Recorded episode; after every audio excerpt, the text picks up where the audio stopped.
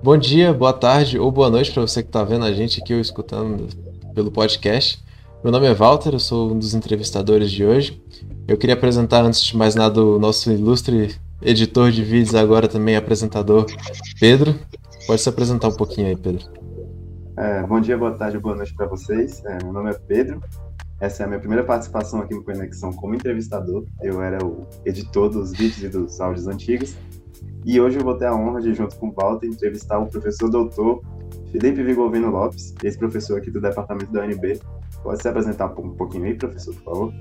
Claro, vou, vou seguir aí o estilo de vocês. Então, bom dia, boa tarde, boa noite. Não sei qual vai ser o horário que o pessoal vai escutar, então é, eu queria agradecer ao Walter Pedro pelo, pelo convite e parabenizar pela iniciativa. Eu sou o professor Felipe Lopes, trabalhei por sete anos na, na UNB. Agora eu sou professor na Universidade Federal da Paraíba, coisa recente, né, desde janeiro. E estou aqui para responder o que vocês quiserem. Ótimo. Beleza, então vamos do começo, né? Qual foi o motivo para a escolha do seu curso, assim, de engenharia elétrica, né? E é quando você estava no ensino médio ainda, voltando bem, bem no passado, assim, sabe? Ó, oh, tem uma história interessante nessa escolha do curso. É, eu lembro que quando, desde muito pequeno, assim, eu gostava, eu tinha um primo que ele gostava muito de desenhar. E ele sempre falava, a gente ia jogar um, futebol, assim, na casa dele, e ele parava de jogar para fazer uns desenhos como se fosse planta, planta baixa de casa, assim. E ele estava dizendo a todo momento que era esse arquiteto e eu fui meio que imitando ele, querendo fazer arquitetura, né? Na minha época, eu, eu, confesso, eu não sei mais agora como está muito bem a divisão da, das séries, né? Mas na minha época era o, o segundo ano do ensino médio, eu fiz um vestibular para arquitetura, passei no, no, no segundo ano do ensino médio, raspei cabeça na época, fiz tudo que tinha direito, mas aí é, eu, eu era apaixonado por física, matemática, e eu descobri na, na matrícula da, da, da, da do curso que ele entrava na categoria de, de, de, humanas, né? E que eu ia ter que estudar muito história da arquitetura, muito, assim, coisas que a princípio não me despertavam aquele interesse técnico maior. Então eu chaveei para engenharia civil na época é, uhum. E decidi que faria engenharia civil, até que não, não matriculei na arquitetura, larguei o vestibular para lá, e até que minha escola, na época, programou uma, um passeio, uma visita na escola, na, na, universidade lá na minha cidade, Campina Grande, na, na Paraíba. Uhum. Na, na, capital agora, João Pessoa, mas Campina Grande fica a uma hora de carro daqui, fica perto. E eu lembro muito bem que levaram, nos levaram primeiro no departamento da engenharia civil, e depois levaram o departamento de engenharia elétrica. E quando eu fui para o departamento de engenharia civil, fui todo animado, assim, mas é, eu acho que vocês concordam, a gente, quando está ali uns 17 anos, 16, 17 anos ali, tem muita maturidade para entender as coisas assim da, da, da, parte profissional, né? E nos levaram para um laboratório lá, creio eu que era um laboratório de, de materiais, né? Então eu vi um, uma montanha de areia, vi outra montanha de cimento, assim, saiu um professor com a mão meio, tava mexendo, fazendo alguma coisa lá de alguma aula, de algum material, e eu, eu olhei e ele fez, não, eu sou professor da disciplina, e, e naquela hora eu me vi, né, na, na situação, eu, eu pensava muito na parte de criação de ambientes, e aquilo me assustou um pouco, eu disse, caramba, será que eu vou ter que ficar estudando é, materiais mesmo, assim, a todo momento? e aí, quando fomos no mesmo dia para o departamento da elétrica, primeira coisa que me mostraram foi um robozinho lá na, universidade, né, funcionando com sensores. Aí aquilo ali já fez, opa, eu acho que eu vou mudar por aqui. Mas fiquei naquela dúvida, né? Eu ainda tinha muito aquele apego pela ideia da criação de ambientes, de, de construção, mas eu mudei no ato da inscrição. Caramba, que diferente. Eu fui, eu fui, decidido a me inscrever em civil e quando eu cheguei na hora do preenchimento do formulário, eu olhei assim, lembrei da, da visita. vou fazer elétrica. E aí mudei, e graças a Deus que eu mudei, cara, porque eu me encontrei muito nessa, nessa área. Foi no curso de elétrica que eu conheci minha esposa, inclusive ela também é engenheira eletricista. É, então, assim, me identifiquei completamente, assim, ou tiveram outras histórias dentro do curso de elétrica, mas foi essa a história, né? Eu não ia fazer elétrica, não, foi ali no, na prorrogação que, a escolha foi realizada aos 45 do segundo tempo, né? Muito bom. Exatamente. É, pessoalmente, eu também acabei escolhendo engenharia elétrica por causa disso, laboratório, de ver tecnologia, robozinho, aquilo me encantou muito. Acho que é muito de encantar menino de ensino médio, que você vê, brilha o olho aqui. Automação, é, essas coisas. E tinha, é, e tinha uma história engraçada, né? É, é, eu tinha um vizinho, eu lembro muito bem, assim, aos sete, seis, sete anos de idade, é, tinha um vizinho, eu, eu, sou filho, meus pais eram médicos, né? E, e tinha um colega médico que fazia muitas viagens para congresso, e ele tinha condições assim de trazer algumas coisas desses congressos e ele sempre nos presenteava, né? Mas em um desses congressos que ele foi para o Japão, ele trouxe um robozinho, parecia um Transformer, assim, e aquele negócio eu acho que ficou dentro de mim muito tempo, sabe? Então, quando eu vi o robozinho lá na, no departamento da elétrica, eu acho que, que bateu forte e aí, enfim, grudou em mim. Tá certo. É, então, já que você já começou a falar do curso, eu queria que você tivesse, você desse uma pincelada aí de qual foi, como é que foi sua experiência da universidade. É, em Campina Grande deve ser bem diferente da UNB, mas questão de, de das matérias do curso, de, de, projetos que você tenha feito lá dentro, se você puder falar um pouquinho para a gente. Ah, olha, é, eu entrei na primeira chamada, né? então assim, foi, foi o primeiro semestre, e eu lembro que me assustei muito, porque quando eu estava no ensino médio, eu acabei criando uma autoconfiança assim muito grande em termos da, da parte da matemática e física, especialmente porque no terceiro ano eu acabei é, é, ficando como vice-campeonato da Olimpíada de Física né, na, na Paraíba. E eu, eu, entrei na universidade com aquele reizinho na barriga. Eu, eu, vou confessar aqui, né? Eu achava que eu era o fera de física, né? E a primeira porrada que eu levei foi na primeira disciplina, assim. Eu, eu não, não tive reprovação, mas é, eu fiz uma prova e saí da prova é, conversando com os colegas assim, dizendo é, é, vou me dar muito bem, porque eu fiz toda a prova consciente. E quando veio a nota, lá, lá, na, lá em Campina Grande, é, um pouco diferente da UNB, não, não trabalha com menção. E a média também não é o 5, né? A nota 5 lá, a média é 7. Então, abaixo de 7, você está uhum. abaixo da média. E eu lembro que eu tirei um, um 4.8, assim, a minha, minha primeira nota na, na universidade um 4.8. E na época, assim, muito imaturo, eu transformei aquele negócio num, num bicho de sete cabeças. Mas acabou que com o tempo, é, é, gente, eu fui aprendendo a lidar com isso, né? Que era um outro mundo, eu precisava aprimorar tudo que eu tinha aprendido lá atrás, que aquela Olimpíada de Física não valia nada para mim, na verdade. Tinha mesmo que pegar o livro e estudar. Então, assim, eu tive alguma é, dificuldade no início é, com as disciplinas básicas, é, mas, assim, foram dificuldades que foram superadas. Eu, eu, tinha dificuldade de entender os conteúdos, mas eu chegava em casa, por conta dessa primeira porrada que eu levei, eu estava muito, então, assim, eu acabava compensando um pouco, e aí foi, foi me saindo bem nas disciplinas, né? E, bom, eu acho até que vocês vão chegar em algum momento é, nessa história, mas eu lembro, alguns alunos meus descobriram depois que eu tô aqui em banda, né, em Campina Grande. vocês devem saber dessa história, não sei se vocês iam chegar nessa história, mas eu quase fui músico, né. Então, assim, eu passei todo o curso de, de graduação tocando em banda e me desdobrando para estudar. E aí eu não queria largar nenhum nem outro, né. Então, nesse início, eu dei um, uma aliviada na parte musical, né? Hum. na época, e para me dedicar às disciplinas. Depois, no segundo, terceiro semestre, as coisas foram acontecendo, é, e aí eu não tive muitas dificuldades, muito embora tenham sido, é, tenha sido muito comum é, esse, esse, essa dobradinha, né? Músico, estudante da engenharia elétrica, então me via muitas vezes ensaiando na banda, e, e assim, é, eu era até o cara responsável pelos arranjos da banda. Né? Então, assim, o que, é, que, é que eu fazia? Eu, eu, fazia a composição dos arranjos, levava para o pessoal, e aí, enquanto eles ficavam quebrando cabeça para pegar os arranjos, eu estava estudando lá a apostila de, de eletrônica. então, assim, essa, essa foi a minha realidade é, durante todo o período. Eu, eu, deixei de tocar em banda quando eu fui para a UNB, é, basicamente, quando eu saí de Campina Grande. Mas é, eu digo que foi assim, eu sempre falo dessa realidade porque eu tenho um orgulho danado, né? Por pouco eu não fui músico, mas é, a minha realidade foi essa, de me desdobrar nessas duas vertentes aí. E no curso especificamente, eu fui muito me sentindo atraído pela parte da eletrônica, né? Talvez até pela lembrança lá do, do robozinho. Não, não existia uma vertente robótica mesmo lá, mas quem mexia com isso era o pessoal da eletrônica.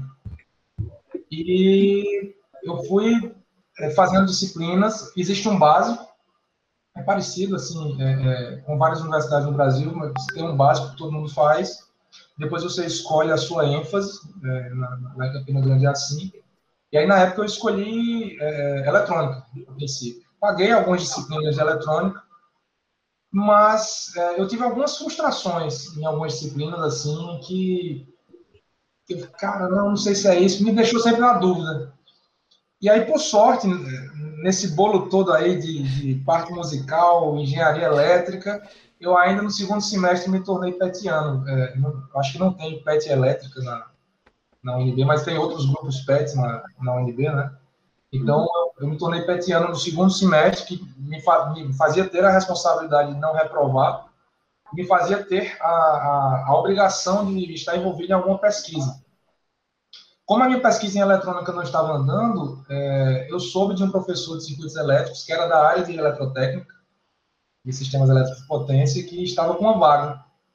E aí eu conversei com ele, ele me abraçou naquela oportunidade, e foi ele que depois se tornou meu orientador de mestrado e participou como co-orientador do doutorado, e aí naquele momento eu disse, não, eu acho que eu me encontrei. E aí engraçado porque sistemas elétricos de potência era a última área que eu queria ver na minha vida. Assim.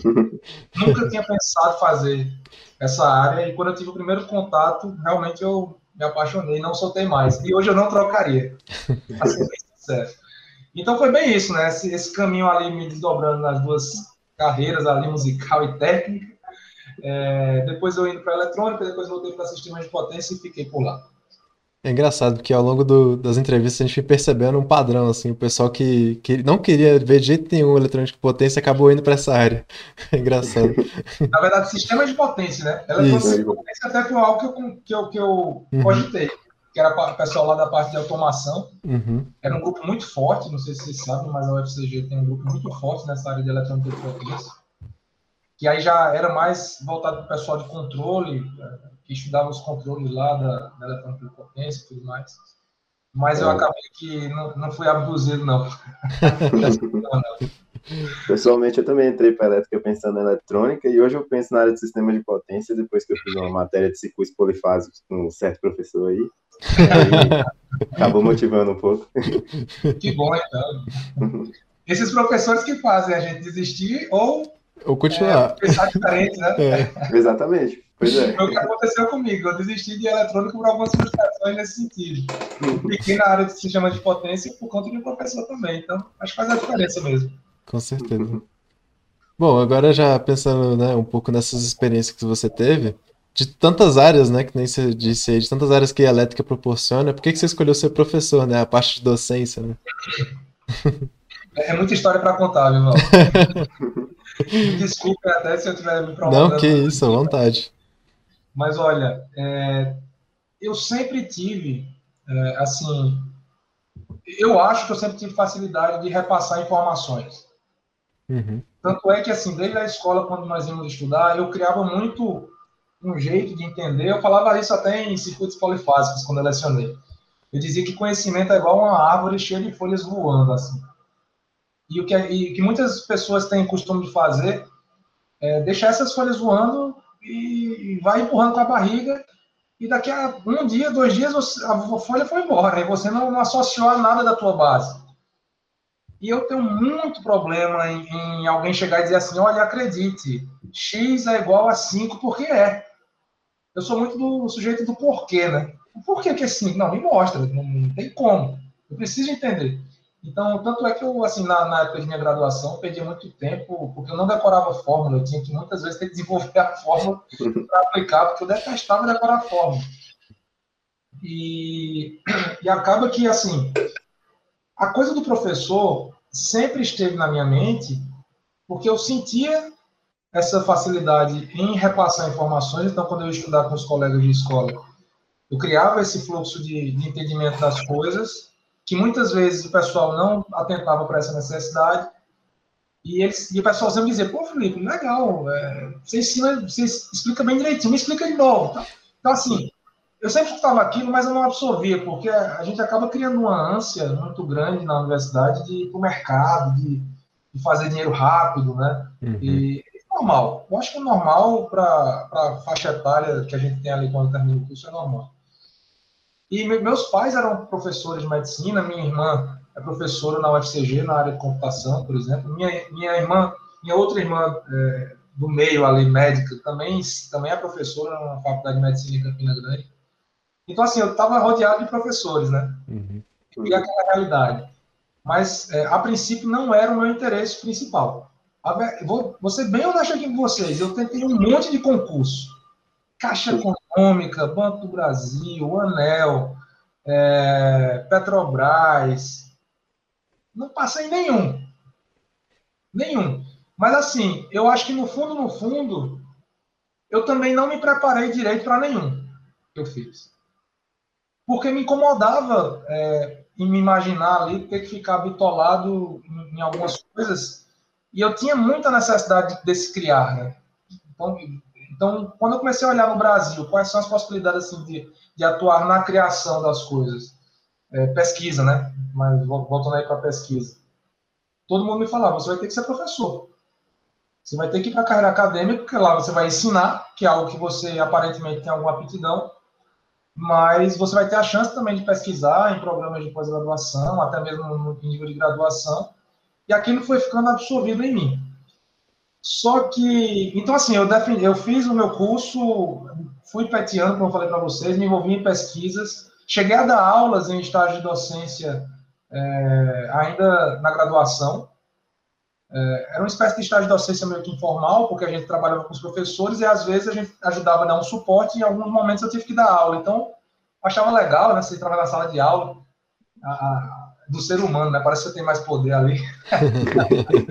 Ainda alunos, outros alunos se chamando de professor, eu falava, pô, tô me sentindo aqui. Mas é, foi ficando aquela coisa assim do brincadeiras à parte, né? Foi ficando na minha mente. Mas em 2009 eu saí para estágio. E o estágio na, na, na UFCG é um pouquinho diferente do que funciona na UNB. É, eu noto que na UNB vocês se desdobram muito em pagar disciplinas e partir de, dividir horário com estágio. Né? Isso é muito comum. Na minha época era diferente. Assim. Você tinha um estágio supervisionado que você podia fazer dentro da própria universidade. Existia o que a gente chamava de estágio integral, que você saía um tempo, ia, ia para alguma empresa estagiar. E foi nessa história que eu saí para uma termoelétrica né? É, estagiei lá na Bahia, em Camaçari. A termoelétrica estava sendo construída, é, a, a, é, Murici 1, termoelétrica Murici 1. Levei alguns colegas comigo para estagiar, porque eu tinha conseguido a vaga e quando chegou lá o pessoal gostou da coisa do estagiário. E aí a gente chamou mais alguns colegas, então a gente tem dois colegas trabalhando na Bahia até hoje, casaram por lá, fizeram família. Eu digo para eles que eu fui ocupado. É, mas quando eu estive lá no estágio, vendo as coisas acontecerem, vendo a, aqueles conceitos da graduação se materializando ali na minha frente, né, eu, eu comecei a dar um passo atrás na história do mestrado. Né? Ou seja, eu saí de Campina Grande para estagiar, prometendo ao meu orientador que voltaria. E aí, no meio da. É, no, no, finalzinho do estágio, no meio para o final do estágio, é, eu fui informado que quando acabasse a construção da usina, eu seria liberado. E que eles, eles, na verdade, iriam escolher uma pessoa, mas que eles já tinham escolhido, mas tinham escolhido o meu amigo. Entendi. Sou muito competente também, sou amigo dele até hoje, mas não posso negar que naquela época é, é, é foi meio que um, um, soco no estômago, assim. Caramba. fui dispensado, assim, foi a primeira dispensa eu acho que muitos passam por isso quando terminam a graduação, né? Ficam esperando, ah, me dediquei, agora as coisas vão acontecer. Às vezes demoram a acontecer. É, eu acho que isso é super normal. E eu busquei é, o caminho que estava com portas abertas. Então, minha vida foi muito assim. Eu pensava em ser professor, mas depois desisti. Fui liberado do estágio, não, não quiseram me, me contratar. E o meu professor que tinha sido orientador, que estava disponível para orientação de mestrado, falou: volte para o mestrado então, cara, você vê o que faz da vida. e aí, beleza. E aí fui para o mestrado, mas é, bastou assim um mês de mestrado para aquela aquela coisa da pesquisa, da criação, do novo, de não cair na mesmice, aquilo ali me, me pegou novamente. Aí com medo eu já estava decidido, não, vou fazer isso na minha vida.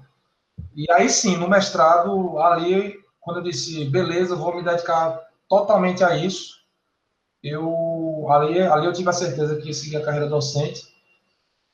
É, sendo bem honesto, no início, muito mais pela pesquisa do que pelo ensino. É, mas depois o ensino foi ganhando muito espaço assim na, na minha vida, né? Então hoje, é, depois eu acabei emendando doutorado e quando eu emendei doutorado, aí comecei a fazer concurso e aí ao contrário do que tinha acontecido nos outros concursos, né? É que eu tinha levado reprovação em tudo, todos os concursos que eu fiz na minha vida para carreira docente eu passei. Então assim, eu acho que existe um perfil também, né? Às vezes a gente está insistindo num caminho e não é muito bem aquele caminho que, que se enquadra melhor, que a gente se enquadra melhor, né? E aí, quando eu passei no primeiro concurso, eu disse, rapaz, talvez seja por aqui. Aí depois passei na UNB, passei para o UFPB e, enfim, a coisa aconteceu dessa forma. Então, também foi uma criação, tá, pessoal? Essa coisa do professor, é, primeiro eu quis, depois não quis mais, depois voltou e, e hoje eu estou aqui feliz, tá? Que bom. Que ótimo. É, você já meio que respondeu um pouco a nossa próxima pergunta, mas eu vou fazer ela mesmo assim para ter uma detalhada. É porque quando a gente estava pesquisando um pouco sobre você para ter uma noção das perguntas que a gente fazer, a gente viu que você fez é, o faculdade em Campina Grande, o mestrado em Campina Grande, doutorado em Campina Grande, pós-doutorado em Campina Grande. Então, e aí do nada veio parar na UNB. Eu queria saber por que, que você escolheu vir para cá, o que, é que te atraiu aqui. Oportunidade, Pedro. Hum. Mas assim, é, tem, uma, tem uma figura nessa história que, que é muito, foi muito importante nessa medida para a UNB. Vocês certamente conhecem, é, é, o professor Kleber, né? O professor Kleber Mello. O professor Kleber Mello ele também é formado em Campina Grande. E tem uma curiosidade, eu, eu sempre digo isso para ele, né? Ele fica, deixa disso, tá? mas é verdade. O Kleber, ele, ele vai ficar com raiva de mim depois, se ele for escutar esse negócio, mas ele é mais velho que eu, né? Eu sou, sou novinho, tô com 35 anos, ele, ele deve estar ali já nos entra ou indo, né? Mas é, o Kleber, ele defendeu o doutorado dele quando eu estava. Na verdade, ele foi para Brasília, eu acho, quando eu estava formando. Sabe? Uhum. E ele deixou um legado muito grande lá, lá na UFCG, em termos de pesquisa, sabe? Ele é um nome muito respeitado até hoje, inclusive, na UFCG. E eu sempre disse para ele assim, Kleber, eu, eu não dizia porque eu não conhecia, né? Mas assim, eu pensava, né? Ele era um dos nomes que eu tentava imitar mesmo nas pesquisas. Eu pegava os artigos dele, eu lia e achava legal a forma que ele estruturava as ideias, as pesquisas que ele fazia. Eu disse, caramba, esse, esse, sujeito aqui é sensacional. O cara, o cara sabe muito. E eu ficava me apegando àquilo, tentando. Eu, eu, tentava imitar mesmo assim, o estilo, em alguns momentos. Né? E, só que aí depois eu fui me engajando nas pesquisas, fui criando meu próprio estilo, né? E foi ficando um pouco diferente dele. Mas tem uma coisa que eu sempre, sempre fiz, foi me tirar do ponto da zona de conforto eu sempre fui muito atrevido, assim, de me meter para conversar com a turma que aparentemente não vai me dar atenção. Então, assim, se tem um lugar que tem um bambambam, bam, bam, assim, em determinado assunto, o cara é um renom, é renomado mundialmente. Todo mundo fica, não, não vou lá falar, não, vou lá falar. Eu, eu vou. aquele, cara, aquele cara que vai, né? Mas eu já levei muito toco na vida por conta disso, mas talvez muita oportunidade, tá? Então, assim, Kleber era, um, era um desses caras que eu dizia: esse cara, quando eu chegar para conversar com ele, ele vai me dar um topo. Mas eu não conhecia. Aí, é, para resumir a história, teve um episódio de, em 2010, quando eu escrevi o meu artigo de mestrado, eu fui apresentar em São Paulo, foi meu primeiro artigo de congresso. Eu acho até que eu contei já essa história no, no meu canal do YouTube, né? É, não sei se vocês conhecem, mas é, isso chegou, eu estava no pôster, tinha sido apresentação em pôster, e eu tinha tido uma ideia que eu achava muito legal, que estava funcionando, e eu achava que aquela ideia ia revolucionar a área, que era a área de localização de faltas em linhas de transmissão, é, usando tecnologias baseadas na teoria de ondas viajantes. E aí chegou um sujeito, ora, eu só conhecia o Kleber por nome, nunca tinha visto, também nunca tinha tido curiosidade de procurar foto. Aí chegou um sujeito que falou: Você testou isso aqui? Aí ele falou lá de uma questão técnica, de, de um equipamento de medição. Eu fiz: Não, não testei, mas veja bem. testa, teste me diz. É, amanhã eu vou estar aqui pelo congresso, se tiver algum resultado. Eu fiz: Tá, eu vou tentar testar à noite. E aí, quando eu cheguei no hotel, é, fiz um teste rápido e o meu algoritmo de mestrado parou de funcionar. Caramba. Por culpa do professor Kleber. Mas assim, eu fico brincando com ele que isso foi um divisor de águas, porque aquilo me abriu os olhos para melhorar a pesquisa. No outro dia, quando eu encontrei, eu comentei e disse: Ó, oh, realmente você estava certo, parou de funcionar, eu vou, vou, tentar melhorar as coisas aqui nesse sentido. E aí ele falou: Não, beleza, é, se quiser meu contato, tá aqui. Quando ele me entregou o cartão, quem era? Kleber Melo. Rapidão, Kleber, cara. Ou seja, é, eu conversei esse tempo todo com ele, sem saber, aí ele me entregou o cartão, eu soube do contato. E aí, quando foi em 2012, nós nos, nos encontramos em um novo congresso. Um aluno dele, é o Bernard Kiesel, que é, que é hoje do, do ONS. É, Bernardo, desculpe se eu pronunciei seu nome errado, inclusive. Mas é, ele tinha apresentado um trabalho muito interessante, que tinha uma correlação com o que eu vinha mexendo. E aí chegou a hora daquele atrevido ir lá tentar puxar papo com os grandes nomes, né? O Cleber estava lá com o aluno dele, eu cheguei, Cleber, vem cá. Será que não dava para a gente fazer um estudo assim, junto, cara? Eu estou fazendo isso, de repente a gente pode testar nesse sistema que vocês avaliaram, pode sair alguma coisa interessante. Aí ele me deu o cabimento. Aí aquilo ali se transformou em amizade. E de 2012 nós escrevemos, eu ainda como aluno de doutorado, é, um artigo de revista para revista. É, eu participei escrevendo, ter participação desse aluno Bernard e do próprio Kleber, aquilo nos criou um vínculo de pesquisa naquele momento. É, e eu tentava, a todo momento, assim, atender às expectativas do Bernard, que também é um cara super fora da curva, assim. Quem conhece ele sabe disso. E eu, e eu falando, espero que esses sujeitos achem aqui que eu tenho alguma coisa a contribuir. E aí, felizmente, saiu essa contribuição, saiu esse, esse trabalho, esse artigo, que foi interessante acabou sendo o meu segundo artigo em revista na vida, e eles já estavam lá. Então, Kleber, imagino que ele, ele viu alguma, assim, alguma coisa na minha postura, na pesquisa, que talvez tenha julgado como sendo adequada para o que eles esperavam na UNB. E aí, quando saiu o concurso na UNB, foi o Kleber que me avisou. Eu estava em outra universidade já. É, eu tinha passado primeiro na universidade, a UFESA, tem também tem uma história super interessante por trás disso, mas enfim. É... Aí ele me ligou e eu disse, não, cara, vou fazer. E aí ele cheio de dedos, né? Você vai vir mesmo para Brasília? Brasília é uma cidade cara. Brasília é uma cidade que tem um clima seco. Brasília não tem mar. e eu disse, vou, eu vou, porque eu estava num curso é, para lecionar disciplinas da elétrica, mas era um curso de engenharia civil. Hum. Então não vi perspectiva nenhuma naquela minha paixão por pesquisa, né? Eu disse, vou pesquisar o que aqui? Faz sentido. a pesquisa na civil, então, não tem jeito. Então, assim, é, quando ele me falou do concurso, é, na época eu ainda estava no doutorado é, correndo, correndo, né, em, em execução, aí eu corri para defender. É essa história por trás, né, do porquê que eu tinha deixado tudo engatilhado já, já estava com a tese pronta. Aí eu defendi Recebi meu diploma uma semana antes de viajar para Brasília para tomar posse. Se não sai, se eu não teria sido professor da UNB, Pedro não teria gostado da, da área de sistemas elétricos. É verdade. Caramba. Então, por isso, o culpado é mais ou menos o Kleber aí. Olha só.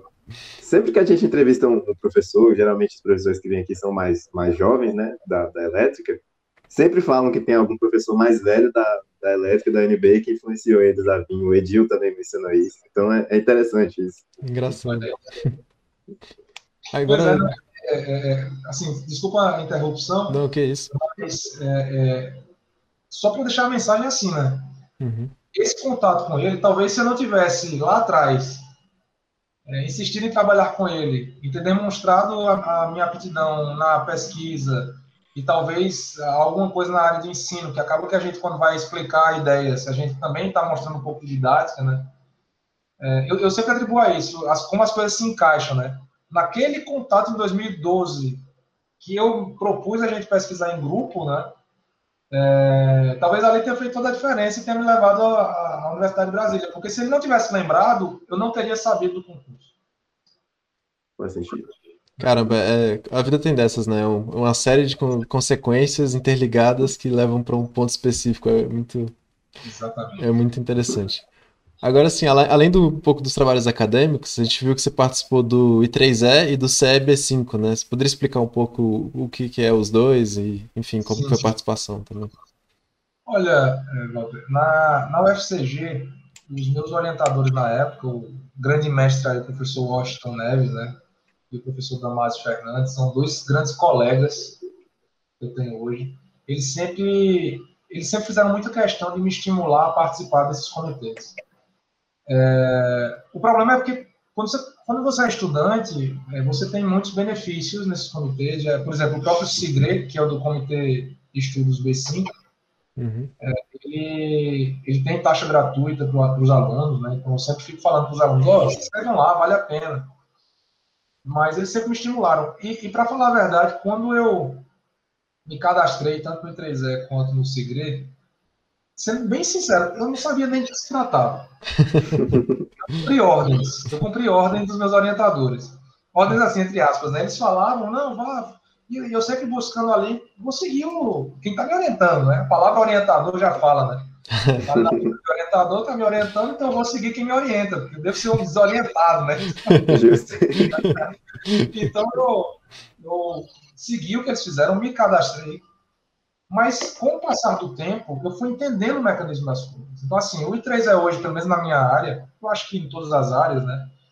É, eu tenho uma visão que o I3E ele consegue é, é, concentrar grupos é, profissionais na, nas respectivas áreas que têm um foco científico nas ideias, mas que não esquecem da parte industrial também. Então, assim, você está envolvido no I3E, a gente acaba tendo acesso a alguns grupos, alguns eventos, alguns documentos que acabam nos abrindo muito a mente é, na, na, parte técnica aí de nossas áreas. Né? Então, na, na, minha visão, hoje, o I3E ele seria 60% assim, de estudo mais científico na minha área, dentro do que eu tenho feito e visto. Tá? Pode ser que tenha alguém aí que discorde, é, mas enfim, é a minha opinião. Eu, eu vejo como 60% assim, de estudo científico, 40% de aplicação.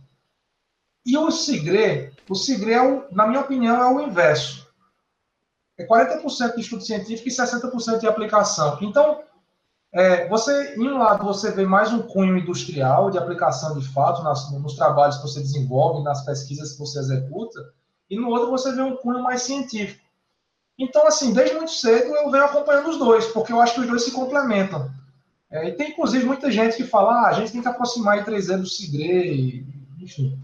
Mas a coisa do B5, mais especificamente, assim, do I3E, a gente se cadastra, eu comecei lá como student member, depois me tornei member, e aí, ano passado, é, graças inclusive a, a, a, intermédio aí da, da seção Centro-Norte do, do, do I3E, é, eu fui elevado para senior member do, do I3E, que, que é um título que a gente festeja muito, porque você tem que ter ah, alguns anos de experiência, você tem que ter uma produção que eles reconheçam como sendo suficiente para pegar esse senior member. Então, foi uma das coisas que, que os, o capítulo Centro-Norte me trouxe, né? E em termos do SIGRE, o grupo B5 é o grupo de proteção e automação de sistemas elétricos. E eu sempre ficava de olho no Sigre, mas toda vez que eu mandava um artigo, o artigo era rejeitado. Todas as vezes que eu mandava um artigo, era rejeitado. E eu comecei com o tempo a perceber que eu não tinha ainda um entendimento é, apropriado do que era aquele grupo B5 e do que o grupo B5 fazia, do que o grupo B5 estava interessado. E teve um. E aí, outro episódio desses do, do atrevido que se mete, vai embora e busca sair da zona de conforto, né? É, teve um evento da Schweitzer, em Campinas. Até então eu era só membro do Segredo, pagava uma anuidade ali, mas não participava de nenhum grupo. Mas aí teve um evento na Schweitzer, se não me falha a memória, em 2016 ou 2015, não lembro agora.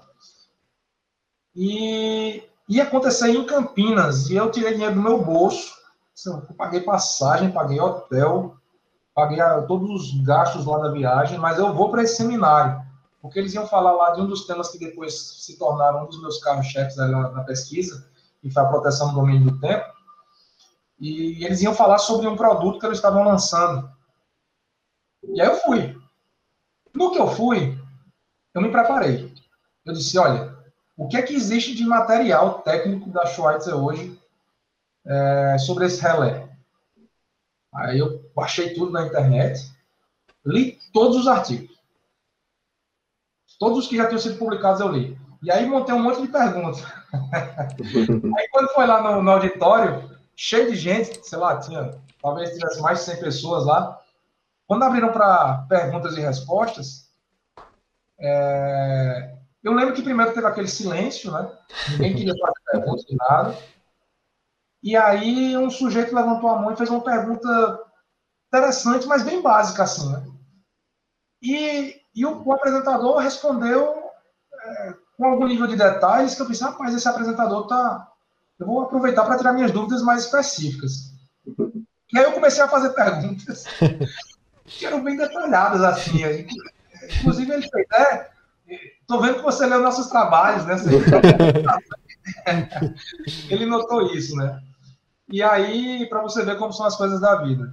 É, de, quando acabou a palestra, eu, tinha, eu acho que eu fiz umas três ou quatro perguntas nesse dia. Quando acabou a palestra, um, um sujeito muito respeitado no setor elétrico, que hoje, apesar de a gente não ter uma, um convívio frequente, mas vez ou outra a gente troca mensagens, que é o Jorge Miguel, ou da SIC, ex-ONS, enfim, é um grande especialista na área de proteção. Ele tem bom, é, é, é, um senhor bem respeitado e quando acabou a palestra ele bateu no meu ombro e fez, qual é seu nome? Eu sou Felipe. Você é professor na Universidade de Brasília? Eu disse, sou, sou. Aí ele fez, olha, eu gosto de gente que estuda. Ele falou assim, eu gosto de gente que estuda. E por suas perguntas, eu vi que você estuda. Ele fez, eu não sei nem qual é a sua experiência na, na área de proteção, mas eu estou convidando você para iniciar trabalhos lá no grupo B5 de proteção. Aí eu disse, tá, só me disse como é que eu tenho que fazer. Aí eu voltei para Brasília, ele me ligou e fez, olha, eu vou marcar uma reunião, vou encaminhar seu, seu e-mail para o grupo, não vai ter que pagar taxa nenhuma. Você simplesmente vai começar a receber as mensagens e vamos ter reuniões. E a gente espera que você participe. Eu, beleza. E aí, é, é, teve uma primeira reunião lá no Rio de Janeiro. Eu na época, com meus 30 e poucos anos, fui. Levei minha esposa, peguei meu filho. Vou passar o final de semana no Rio de Janeiro. Vou, vou para a reunião, vocês ficam brincando, passeando. Aí ela foi, é, e eu fui para a reunião. Quando eu entro na reunião, pessoal, eu tenho um sujo. Só nomes grandes assim do setor elétrico, sabe? Na área de proteção. E eu fiz, o que é que eu estou fazendo aqui? Eu acho que talvez eu era o único, na, naquela reunião, eu era o único de universidade todos os outros eram pessoas de, de, de empresa, é, gerentes das áreas de proteção, a grande maioria. É, então, pessoas do CEPEL, da Chest, de Furnas, é, enfim, da, da Schwartz, da Siemens, é, da, da, da, GE. Então, assim, gente do ONS, as pessoas que comandam, até mandar um abraço para as colegas Tatiana e Denise, né? Depois se transformaram em amigas, né? Do, do grupo B5 é, elas estavam lá e eu olhei, caramba, o que é que eu estou fazendo aqui? Mas aquilo que eu falei para vocês, eu sempre tive esse perfil de buscar sair da zona de conforto. E aí aquele convívio no B5 ali formalizou a minha entrada e desde então eu me mantenho engajado, passei a entender melhor a filosofia do grupo, passei a ter artigos aceitos eventos e continuo. E é um negócio, assim, é uma coisa que eu super aconselho para quem é de, da, enfim, de diversas áreas, mas assim, na minha área especialmente, é, tem sido muito bom participar do B5. Da hora, eu não, não conhecia muito bem o, o Cigré, né? O B5 foi muito, muito bom saber disso. Eu também não e é conhecia é muito. Vocês podem se inscrever gratuitamente como estudantes. Depois vai ter um, um custo, mas por enquanto ainda tem essa, essa facilidade. Entendi. Bom, agora eu queria que a gente né, fosse já indo mais para o final, eu queria que você focasse agora no, nos projetos do presente, né? Quais os projetos que você tem agora que você se mudou de volta para Paraíba, né, e tudo. Eu queria saber é. quais são os seus projetos atuais, né? A gente viu que você falou já de, do canal do YouTube, né, que você disse que já está bem implementado aí, tem até umas histórias lá. E a gente deu uma olhada assim, a gente viu que está bem formalizado e tal. A gente queria saber como que você pretende continuar esse projeto ou algum outro projeto novo que você está investindo. É. Olha, é, para mim ter voltado assim é, é, para Paraíba, né? Agora na Universidade Federal da, da Paraíba, está sendo realmente um recomeço, porque é, eu vim, eu não vim por transferência, eu vim por aprovação em concurso, né? Então até até a carreira docente que eu já tinha construído durante sete anos na UNB, eu acabei deixando para trás. Então eu estou em estágio probatório agora, para você ter uma ideia. Né? Caramba. É, depois eu vou ver se tem alguma forma de reaver isso, mas não sei se vou conseguir. Uhum. Mas eu costumo ser otimista, então acho que vai dar certo.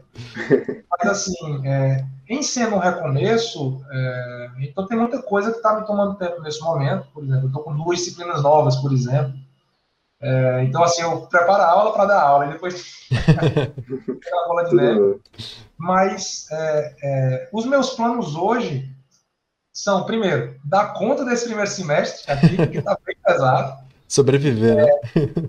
A, a, saída do programa de pós-graduação, eu continuo cadastrado como, como colaborador na, na pós-graduação na UNB, mas eu ainda não consegui é, cadastramento aqui, então eu tenho isso como um plano para voltar às minhas atividades em nível de pós-graduação, mas é, eu acho que os índices que eu tenho hoje, eles me habilitam para isso, estou só esperando, eles mudou um formato de entrada, então é, eu estou esperando por esse momento, mas em termos pessoais, é, até eu digo assim, ontem mesmo em outra reunião eu falei com o pessoal assim, a pandemia nos tirou muita coisa, mas ao mesmo tempo, se a gente parar para refletir com uma, com uma mente mais serena, assim, com uma, uma mentalidade mais racional, ela também trouxe muita coisa.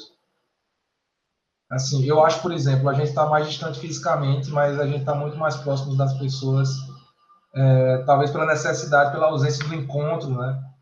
É, é muito triste ver tudo isso que está acontecendo, mas assim, no meu caso, é, isso me trouxe um, um, um novo empurrão para fora da zona de conforto que eu me encontrava. E eu tinha uma inquietação que era a seguinte: é, em 2000 e, bom, vou acabar falando isso inevitavelmente. Em 2020, eu tive a feliz marca, assim, atingi a feliz marca de ter 150 artigos publicados entre congressos e, e, e revistas, né, e periódicos. Né? Isso aos 35 anos de idade, né? É um feito. Então, eu, eu considero feito assim. Tem gente que me critica, tem gente que fala assim: não, você fracionou os trabalhos. Você. Cara, é. eu acho que todos os trabalhos que eu escrevi, alguma contribuição tinha, então foram aceitos. Então, a gente começa com um não. É, eu tenho que provar o revisor que tem um sim, tem que dar um sim. E eu tive um sim em 150 oportunidades. Desde que eu 150 tenho... sims. É. é. Então, é, eu tive essa marca e eu, eu comecei a refletir muito em 2020 sobre a minha posição como pesquisador e, e, e essa, assim, esse empenho, essa garra, essa vontade de, de, descobrir tecnologia, de desenvolver e coisa e tal. Eu estava começando a ficar muito incomodado de represar esse conhecimento, sabe? Estava começando a ficar muito incomodado, eu ficava pensando, rapaz, se amanhã eu bato a cabeça no chão e, e vou embora, quantidade de coisas aqui que eu não passei para as pessoas. Vai embora comigo. eu pensei. E aí eu comecei a buscar meios de, de, de externar um pouco disso tudo. Né? E aí foi quando veio a ideia do canal do YouTube. Eu acabei esquecendo de comentar, mas no grupo B5 do Sigre, é, por uma ironia do destino também, é, um colega da Chess coordenava um grupo de pesquisa nacional é, que era exatamente no tema no meu tema de doutorado. É, até um abraço também para o colega Gustavo Arruda, lá da Chess. Então, Gustavo, num desses encontros na, no Sigre, ele falou: Felipe, eu estou coordenando esse grupo, mas o que eu sei a respeito do tema é o que a grande maioria sabe. Eu noto que você está um passo à frente em termos de conteúdo, porque você fez mestrado e doutorado nessa área. Você não topa, não, coordenar esse grupo? Eu fiz na hora. Ou seja, é, aos 34 anos eu acabei me tornando, eu não sei se um dos mais novos, mas é, creio que sim, porque eu não vejo muitos coordenadores de grupos nacionais do CIGRE é, aos 30 e poucos anos. Né? Então, hoje eu coordeno um grupo nacional é, sobre a área de pesquisa. E, na época, é, só para vocês entenderem de onde veio o canal do YouTube, né? na época, é, eu tinha que fazer, eu decidi fazer uma pesquisa nacional, porque eu estava vendo o incômodo das pessoas do grupo em termos de, de conteúdo técnico. Né? Elas queriam entender melhor aquele assunto. E aí eu disse, não, vamos fazer uma pesquisa nacional. E a gente lançou essa pesquisa mesmo com toda a influência do grupo, com tanta gente de, de empresa, a gente lançou a pesquisa e depois de dois meses, a gente teve, nós tivemos 80 respostas só. Isso não é possível. No setor elétrico desse tamanho, a gente não, nós não vamos passar de 100 respostas, não é possível. Daí eu tive uma ideia. Eu chamei o, o colega que é secretário do grupo, um abraço também, o professor Rafael Reis, da Universidade Federal Rural de Pernambuco. Eu disse, professor Rafael, é o seguinte, eu tive uma ideia. Todo mundo alega que não sabe nada de ondas viajantes. Eu vou dar uma, vou fazer uma live.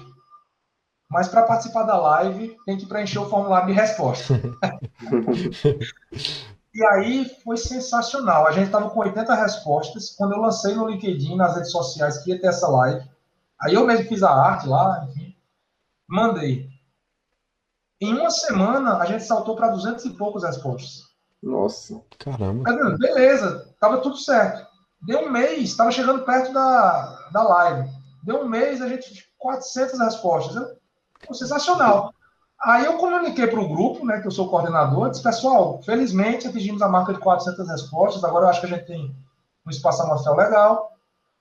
Aí uma pessoa comentou, é, professor Felipe, mas a sua live vai ser em qual plataforma? Eu fiz, Google Meet, é a que eu estou usando.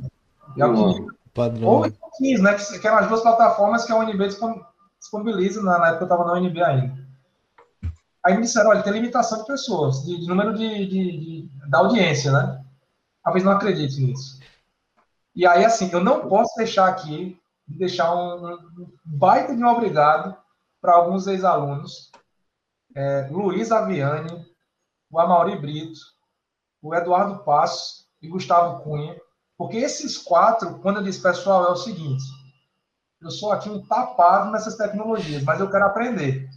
Me diga o que eu faço. Aí o Gustavo já era professor, já fazia aula remota, e fazia, professor, cria um canal no YouTube. Aí a Luísa super. Vamos lá, professor, a gente ajuda. aí o Eduardo Passos e a Maurina botando pilha. Faz o canal, faz o canal, faz o canal. E aí aquele negócio inflamou em mim, aí eu fiz o canal no YouTube. Fiz as artes e tal. E fiz a live. Para minha surpresa, eu fiquei mal acostumado. Essa live, nós tínhamos tido 400 inscritos mas a live no dia ela atingiu um pico de 237 pessoas assistindo. Que hoje eu entendo que é muito difícil você conseguir é, se você não for uma grande marca. Uhum. Eu vejo assim, as lives dos, dos, departamentos das universidades, geralmente com, com 30, 50 pessoas. É, já vi um assim que no máximo bateu ali 102, 105. E quando eu lembro disso, caramba, 237 pessoas de pico, eu disse, não, isso aqui tem que ser o meu canal para externar esse meu intuito assim de exportar o conhecimento, né? Então, assim, eu tenho tomado esse canal FL Professor mesmo como talvez no carro-chefe dos meus planos futuros. Obviamente, eu não largo, é, nem, não tem que me faça largar aí a pesquisa, porque é minha paixão. O ensino é algo que vai estar sempre presente na minha vida, porque eu sou professor, mas o canal virou um xodó. E até depois acabou que, é, com minha esposa, a gente criou o que a gente chama hoje de FL Produções. O FL muita gente acha que é de Felipe Lopes também. O FL professor é de Felipe Lopes. Hum. Mas o FL Produções é F de Felipe e L de Lilian, que é o nome da minha esposa. Ah. Porque a gente poxa, vamos tentar trabalhar agora então conteúdo digital, já que você está tão empolgado com isso, vamos lá. E ela também tem algumas ideias. E aí o primeiro produto digital, inclusive, que, que eu fiz foi um e-book que tá, já foi lançado, inclusive. É, eu peguei essa experiência é, dos 150 artigos publicados, como o Pedro falou, dos 150 sims, né? e, e, meio que transcrevi completamente a, a, minha forma de pensar quando eu sento para escrever um artigo. É, então, assim, foi o primeiro, primeiro material de vários que eu espero fazer, porque é, nos meus planos eu tenho isso aí muito em mente. Né? Assim, eu quero, eu quero apresentar para a comunidade, eu quero disponibilizar de alguma forma para a comunidade tudo que eu aprendi até hoje e o que eu vier aprendendo nos próximos anos, que eu ainda sou um aprendiz, estou muito novo, tem muita coisa para aprender, muita porrada para levar e muita vitória para festejar também, se Deus quiser. É, eu também espero seguir sempre compartilhando. Então, assim, o canal hoje, é, fazer o canal crescer, ampliar esse material didático que eu venho criando, tem sido realmente o meu foco para o futuro.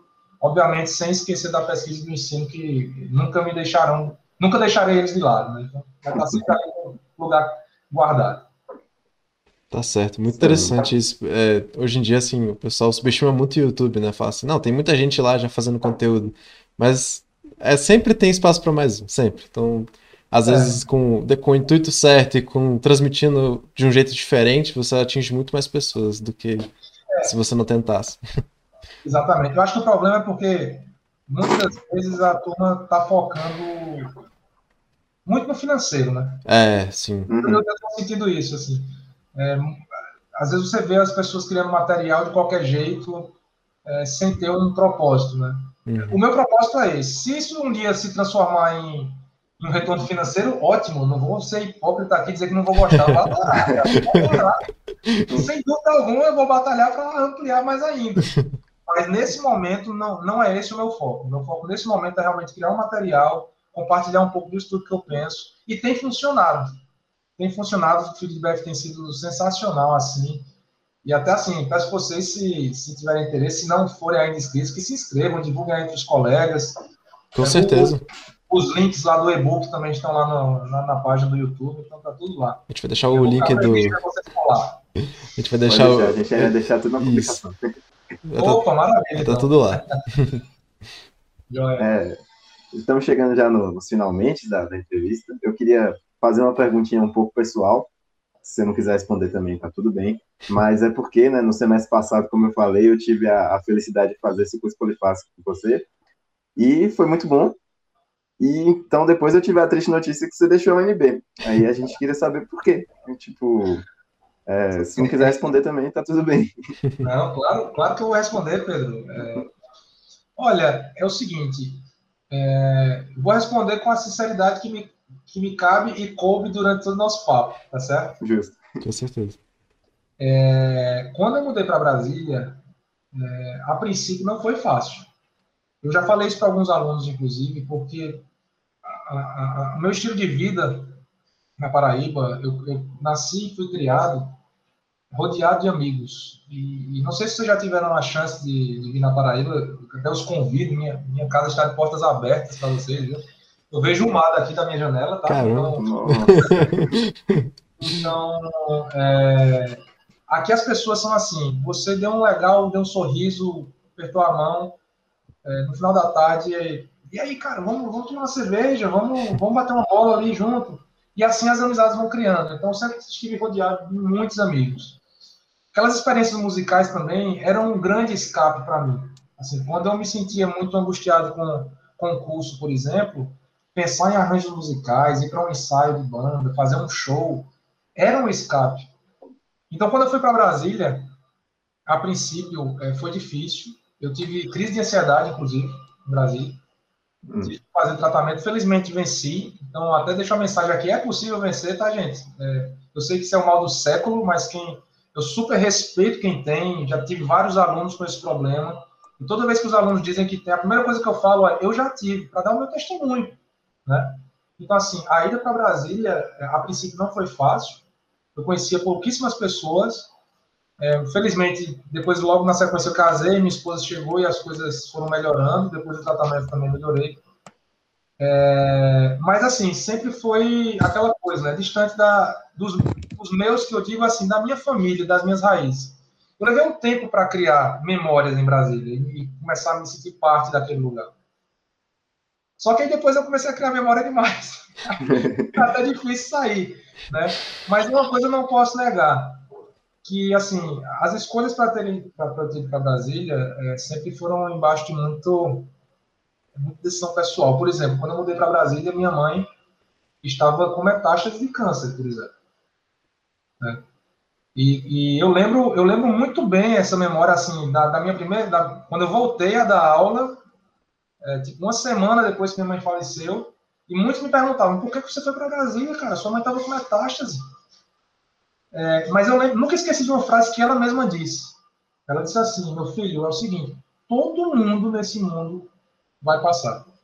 Inclusive você. E eu, onde quer que eu esteja daqui a um tempo, eu não quero ver você lamentando não ter aproveitado essa oportunidade. Então, na época, quando eu fui para Brasília, eu fui muito convicto de que aquilo seria bom profissionalmente. E foi. Então, ir para Brasília profissionalmente foi espetacular. Agora, em termos familiares, foi uma grande luta, porque éramos apenas eu e minha esposa. Em 2007 nasceu meu filho, o Rafinha, Rafael, e é um sapeca. e a gente, assim, sem auxílio de nada, minha mãe, minha mãe faleceu, para vocês terem uma noção. Eu descobri que minha esposa estava grávida quando eu cheguei do sepultamento de minha mãe. Quase que eu caí para trás. Caramba, altas emoções. Né? Fortes emoções. É. Você vê como a história é a história para tudo aqui, né? Uhum. Mas foi, teve o sepultamento de minha mãe, eu fiquei com meu pai dando uma força lá na papelada, em Campina Grande, voltei para Brasília. Quando eu cheguei em Brasília, fiquei com raiva porque minha esposa tinha atrasado e aquele momento era muito triste. Mas desde que ela estava preparando uma surpresa em casa, com o exame da gravidez. Existe até um vídeo que, enfim, não sei se espalhou, mas algumas pessoas nesse vídeo eu caí no choro, assim, parecendo um menino. Mas, assim, depois que o Rafa nasceu, a gente começou a ter algumas dificuldades de logística. Minha esposa teve que parar de trabalhar. Ela, ela parou de trabalhar porque o emprego dela não era concurso, então eu não podia largar a nossa estabilidade e ela também era temporário o emprego, então quando acabou o contrato dela, ela optou por, por ficar em casa dando suporte ao nosso filho no primeiro ano.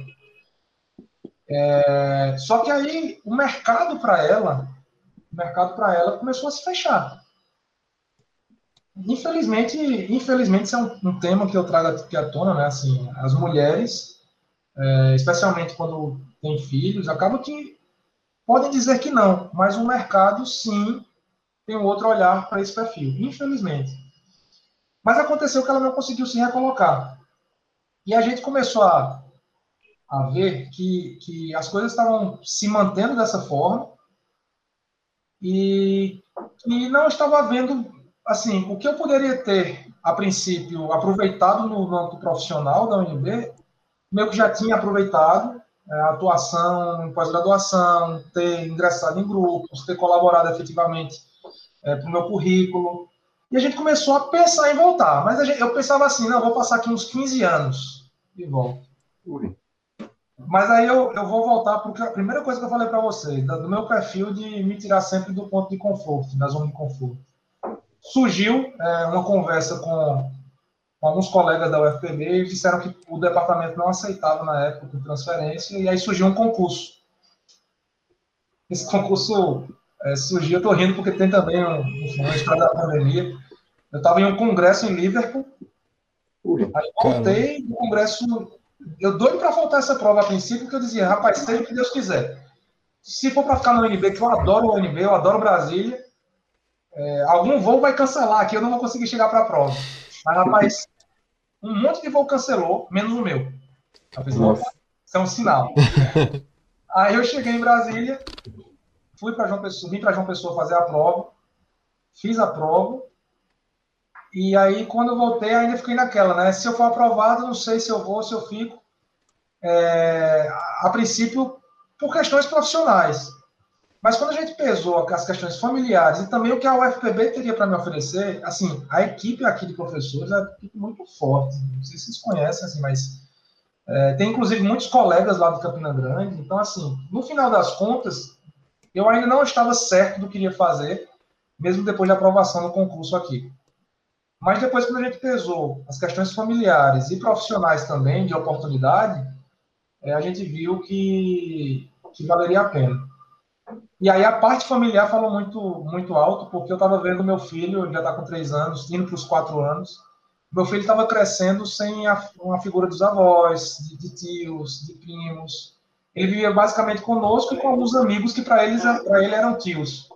Então a parte familiar também contou muito, e aí eu por meu filho, por minha esposa, que está agora ao lado da mãe e do pai e do irmão, por mim mesmo, que agora estou ao lado de minhas irmãs, meu pai mora em Campina Grande, pertinho, posso ir lá também. Então, por uma questão familiar, é, especialmente eu voltei, e a profissional também, porque, obviamente, eu vi muita oportunidade e estou feliz demais de estar aqui dividindo o departamento com os colegas. É uma turma muito capacitada e eu espero depois que vocês saibam de mais novidades aí da UFPB, boas notícias. Que ótimo. Cara, eu fiz a pergunta pessoal e a resposta me surpreendeu, de verdade. Gostei muito de tudo que você falou, deu para tratar muito tempo. E só para complementar, eu disse que eu fiquei triste com a notícia, porque queria, sei lá, ter mais aulas com você, mas eu entendo pouco, que eu também sou um nordestino, morando em Brasília recentemente, então faz sentido para mim essa resposta toda. É, olha aí. Mas vou te falar, viu, Pedro? É, o início foi sofrido, mas para sair foi sofrido também, porque eu me apeguei à cidade de um jeito que, assim, eu, eu, diria que se hoje me perguntarem qual é, qual é o top 10 aí de cidades aí eh, no Brasil, eu vou dizer que minha Campina Grande é o centro do mundo, primeiramente. Depois vai vir João Pessoa, que, que por um equívoco se tornou capital, brincadeira. Mas João Pessoa é uma excelente cidade, excelente capital, na minha opinião.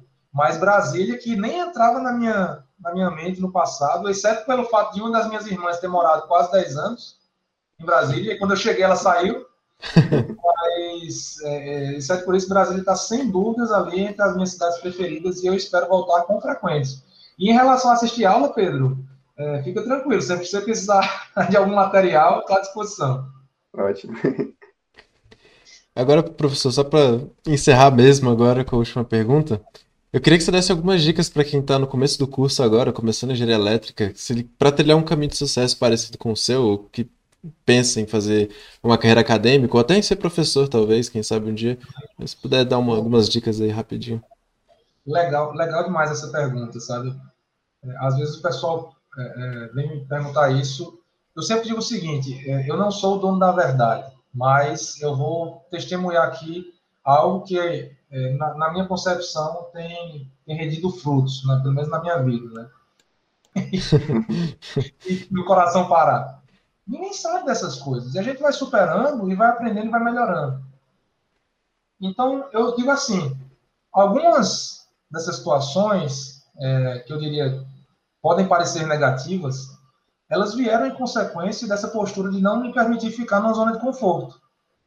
Mas você pode ter certeza que depois de cada coisinha dessa, cada situação de sofrimento, cada situação de angústia, eu saí mais forte, eu saí mais fortalecido e eu saí uma pessoa melhor. Então, assim, me incomoda muito ver as pessoas entrando na amorosidade, sabe? Não, é isso aqui que eu quero agora, pronto, agora é só esperar acabar a minha vida. É, eu, eu não aconselho esse tipo de coisa, porque você vai ser engolido. Tem uma turma vindo atrás assim, ó. E se você se coloca no lugar desse, muito provavelmente é, você vai ser engolido por essa turma. Mas, ao mesmo tempo, eu acho que tem que existir um balanço com as coisas que realmente importam na vida. Eu já fui muito frenético, assim, é, em coisas é, de estudos, até acho que sou um pouco ainda, mas eu acho que depois que minha mãe faleceu, é, na minha frente, eu segurando ela, a mão dela, é, naquele momento eu senti uma paz e nunca esqueci da última frase que ela me disse. Porque minha mãe faleceu em casa um, a gente montou uma UTI ela em casa e ela faleceu por falência múltipla dos órgãos e então ela foi definhando, né? E eu vi na hora que o coração, os batimentos dela pararam. Eu estava segurando a mão dela. Mas enquanto ela esteve consciente, eu pude me despedir. Eu dei tchau. E ela me disse uma frase que eu nunca esqueci. Ela fez: Seja feliz. Rapaz, se esses artigos, esses 150 artigos não me fizessem feliz, eu não, não faria. Se o canal do YouTube não me fizer feliz, eu não vou fazer. Se preparar uma boa aula, como o Pedro gostou aí na disciplina, não me fizer feliz, não me der satisfação de saber que eu fiz a diferença na vida de alguém, eu não vou fazer. Entendeu?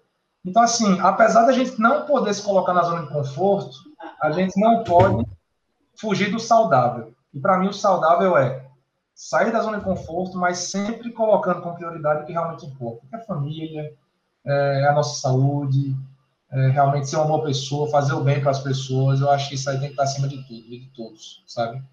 É, fora isso, a gente corre atrás e vamos trabalhar, vamos tocar o barco. Então, eu, eu daria essas dicas assim, sabe? Não murmure, não reclame muito. Quando cair, levante rápido e vá embora. Tente sair uma pessoa melhor e não fique na zona de conforto, mas também não esqueça de curtir aquilo que realmente nos traz sentido para a nossa vida.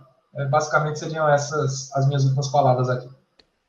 Caramba, são dicas valiosíssimas. Tocou o coração aqui agora, né? No seu verdade, Pedro aí. Acho que, que nesse momento de pandemia essa, essas dicas são um pouquinho até mais importantes. Acho que toca um pouquinho mais. Com certeza. Gostei de verdade da sinceridade. É isso. Eu sou, eu sou isso, viu, Pedro? Eu não consigo ser diferente, não. Ainda bem. Tá certo. Bom, então a gente vai terminando por aqui. Muito obrigado, professor, pela presença. Obrigado, Pedro, pela ajuda aí na nossa entrevista. Pode se despedir um pouco aí, Pedro, também. Não, primeiro vamos, é, vamos deixar o, é, o professor isso. Não, gente, eu queria agradecer demais vocês. Eu acho que esses bastidores da vida vão ficando atropelados, né? A gente fica meio que taxado ali de um professor em sala de aula a gente não conhece muito a vida de vocês, nem vocês conhecem a, a nossa vida. Eu, eu, tudo que eu falo, eu falo de uma forma muito sincera, porque eu tenho um super orgulho de tudo isso que eu passei. Tenho um super orgulho de minhas origens e de todas essas experiências que eu compartilhei aqui. Então eu fico sempre muito grato quando alguém me abre espaço para contar um pouquinho da história que, que às vezes serve de, de apoio para alguém, né? Então, é, volto a dizer, o intuito é sempre ajudar. E se esses testemunhos, essas opiniões servirem para alguém, eu já vou ficar muito feliz. Então, só tenho a agradecer a vocês e, e parabéns pela iniciativa, tá, tá, muito legal a iniciativa de vocês. Então, contem comigo, inclusive, lá no canal, se quiserem depois fazer uma parceria, a gente pode pensar em alguma coisa. Pô, com certeza. é, então é isso. Né? Vamos encerrando por aqui. Queria agradecer a sua presença de novo, professor, pela sinceridade também, por todas as respostas, respostas super detalhadas. E pedir para a galera que está ouvindo a gente continuar seguindo a gente nas redes sociais. Também vai seguir lá o professor, a FTL Professor no, no, YouTube. Vamos deixar todos os links no, na publicação. E é isso, né? Até o próximo episódio. E até mais. Valeu, gente. Valeu, galera. Obrigado.